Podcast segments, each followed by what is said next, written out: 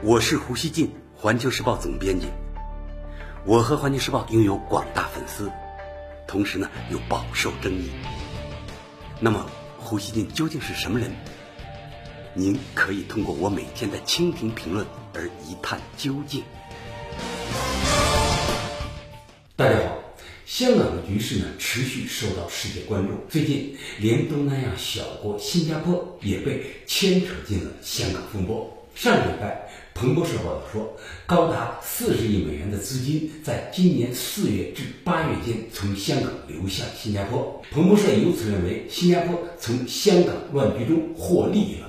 对于这种论调，新加坡总理李显龙的夫人何晶二十六日在脸书正面回应说：“香港一些朋友似乎执迷于将新加坡视为竞争对手，执迷于关注资金流动，这简直是搞错了重点。”何晶这篇千字长文指出，正如我们没有办法选择自己的父母一样，香港和新加坡在地理位置上也没有选择。新加坡牢牢地固定在东南亚的地理和地缘政治中，香港在历史和地理上则与中国分不开。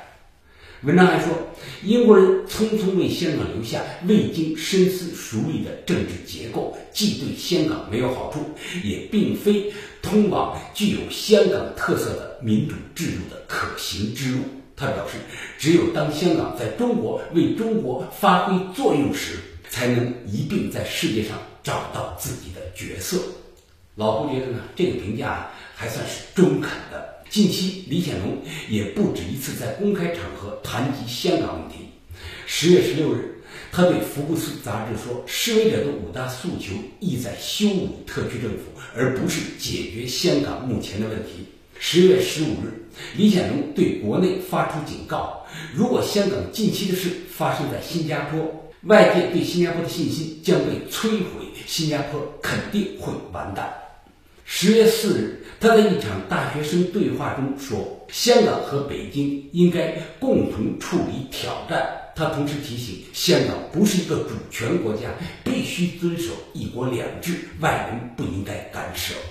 南华早报评论说，李显龙总理说了令人不安的事实。新加坡管理大学教授陈庆文说，李显龙对香港问题的看法可以被视为对香港抗议者走得太远这种态度的外部确认。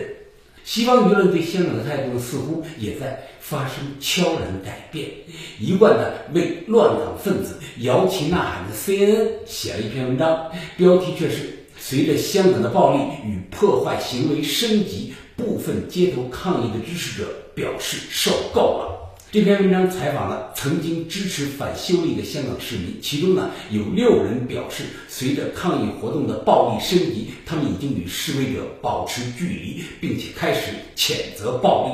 连 CN 的文章中都有了这些内容，可想而知，香港市民对暴力的反感程度的确呢在上升。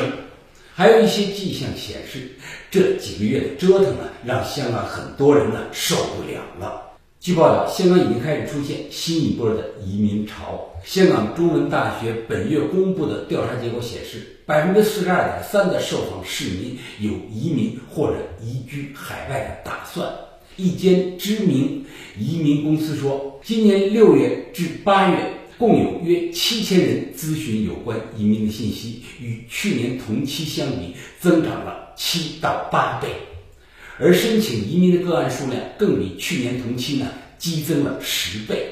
移民顾问介绍说，目前有意申请移民的人不再局限于高学历、高收入的中产，而是遍及各行业，就连很少考虑移民的中老年人。也纷纷询问移民选择和途径。另据报道，连续四个多月的暴力冲突让准备结婚的新人呢也大受影响。最新的结婚消费调查显示，因社会气氛受影响，百分之十二的受调查新人表示呢要延迟婚期，百分之一的新人表示将取消婚礼，还有人说宴请亲友时会考虑对方的政治立场。婚礼筹办人。还会担心呢，婚礼当日的交通问题，例如港铁突然或提早关停，以及宾客的出行安全等问题。此外，香港人可能啊不得不面对扑面而来的经济寒冬。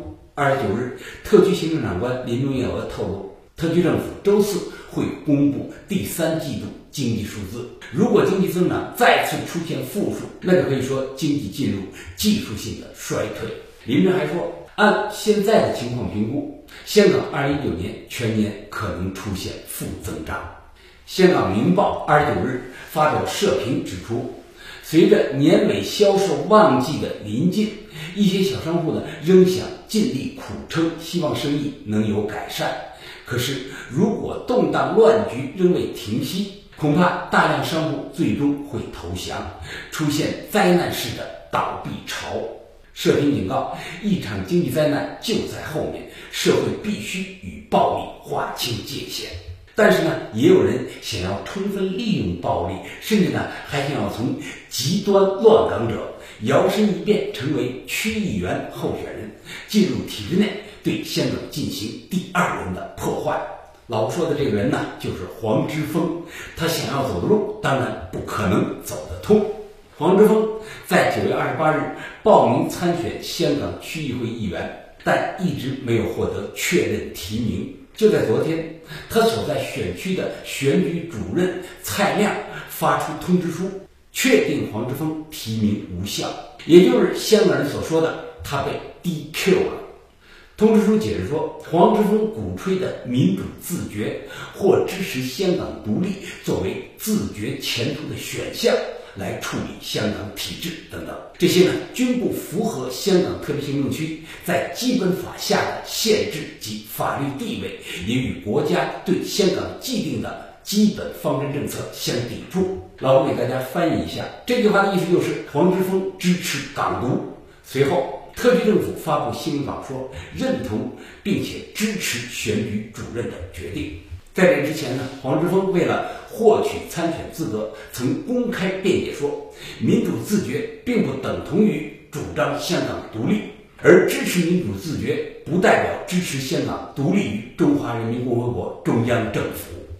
二十九日，黄之锋继续辩解说自己一直没改变立场，属于自觉派，而非本土或港独派，也没有主动提倡港独。他批评选举主任多次曲解及错误诠释他的政治理念，进行政治筛选和审查，是在做思想警察。他还诬称这是北京的硬命令和政治任务，是政府意图杀一儆百。大家看啊，这个人多强词夺理啊！老胡呢，在一个英文视频中提醒老外们注意。香港不是一个独立的国家，它是中华人民共和国下属的一个特别行政区。试图呢通过选举进入香港政治建制的人，必须呢同时支持一国和两制，不能是一国的否定者。效忠基本法不是空的，这是基本的检验。